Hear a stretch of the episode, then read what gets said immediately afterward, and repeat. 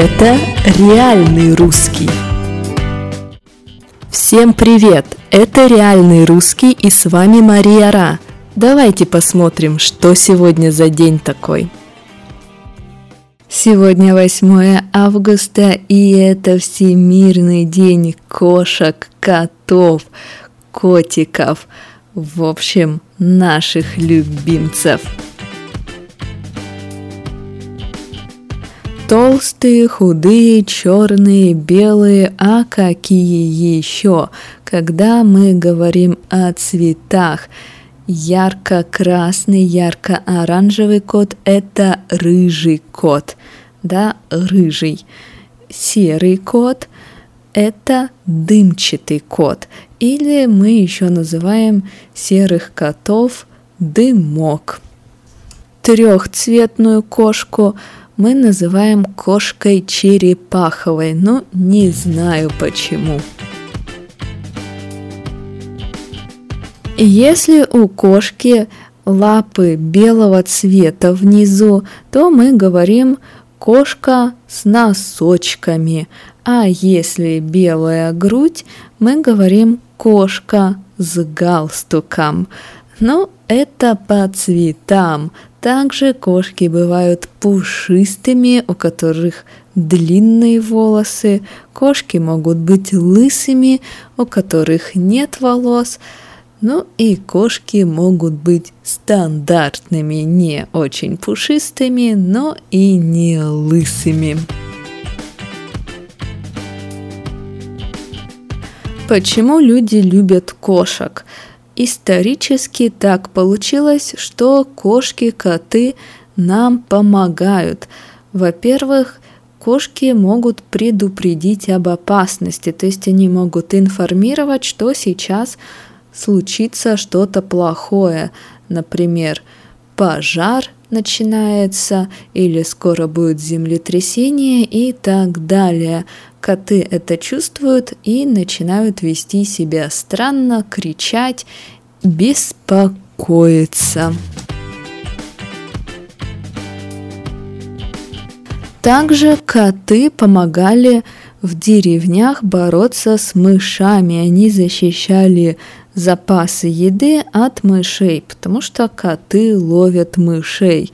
И сейчас коты продолжают защищать нас от мышей, от крыс.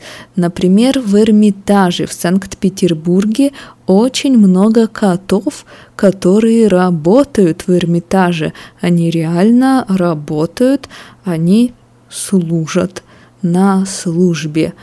Эти коты защищают картины от мышей. Они не дают грызунам, да, крысам испортить картины и испортить скульптуры. Да и вообще коты красивые, грациозные, теплые, пушистые и могут громко мурлыкать. То есть делать так мур, мур, мур. В общем, если у вас есть кошка, позовите свою кошку. В России мы зовем кошку так кис-кис-кис. Посадите ее на колени и давайте вместе послушаем о том, что в этот день происходило в истории России. В 1835 году студентам стало плохо – ввели новые правила для университетов, ужасные правила, боялись революции, поэтому решили, что образование не должно быть доступно всем. Всем учиться не надо, это вредно, люди начинают думать по-другому, люди начинают думать, а зачем нам монарх, зачем нам император – это плохо. Поэтому предметы, то, что студенты изучали, изменились, количество студентов уменьшилось, и в университетах начала править цензура, появлялись предметы, в которых говорилось о том, что монархия это хорошо, и студентов не учили мыслить логически и анализировать логически политическую ситуацию. Короче, все стало плохо с образованием. Да, и, кстати, фамилия человека, который все это придумал, придумал новую систему, была Уваров. Вот так, думаю, вы о нем можете услышать. В 1917 году прошел шестой съезд большевиков, где решили, нужна революция. До этого съезда были споры, можно ли решить ситуацию мирно, без оружия, можно ли сделать так, чтобы общество эволюционировало, но вот в 1917 решили, что не получается, нужно брать оружие и началась революция 17 года. В 1955 году в СССР решили, что работать это хорошо, но нужно и отдыхать.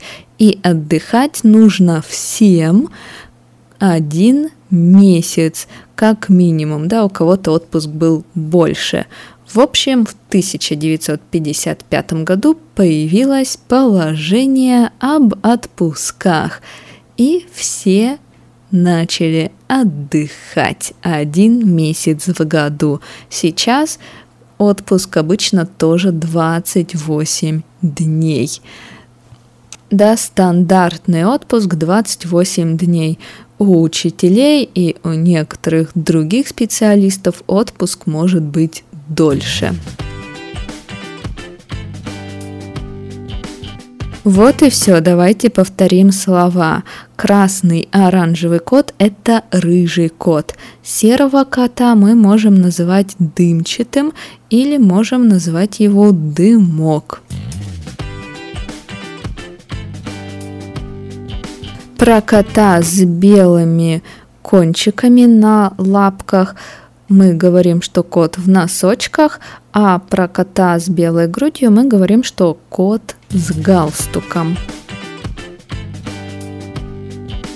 Коты предупреждают об опасности, то есть они заранее информируют, они информируют, что будет что-то плохое. Но и на этом все. Всем мур и до завтра!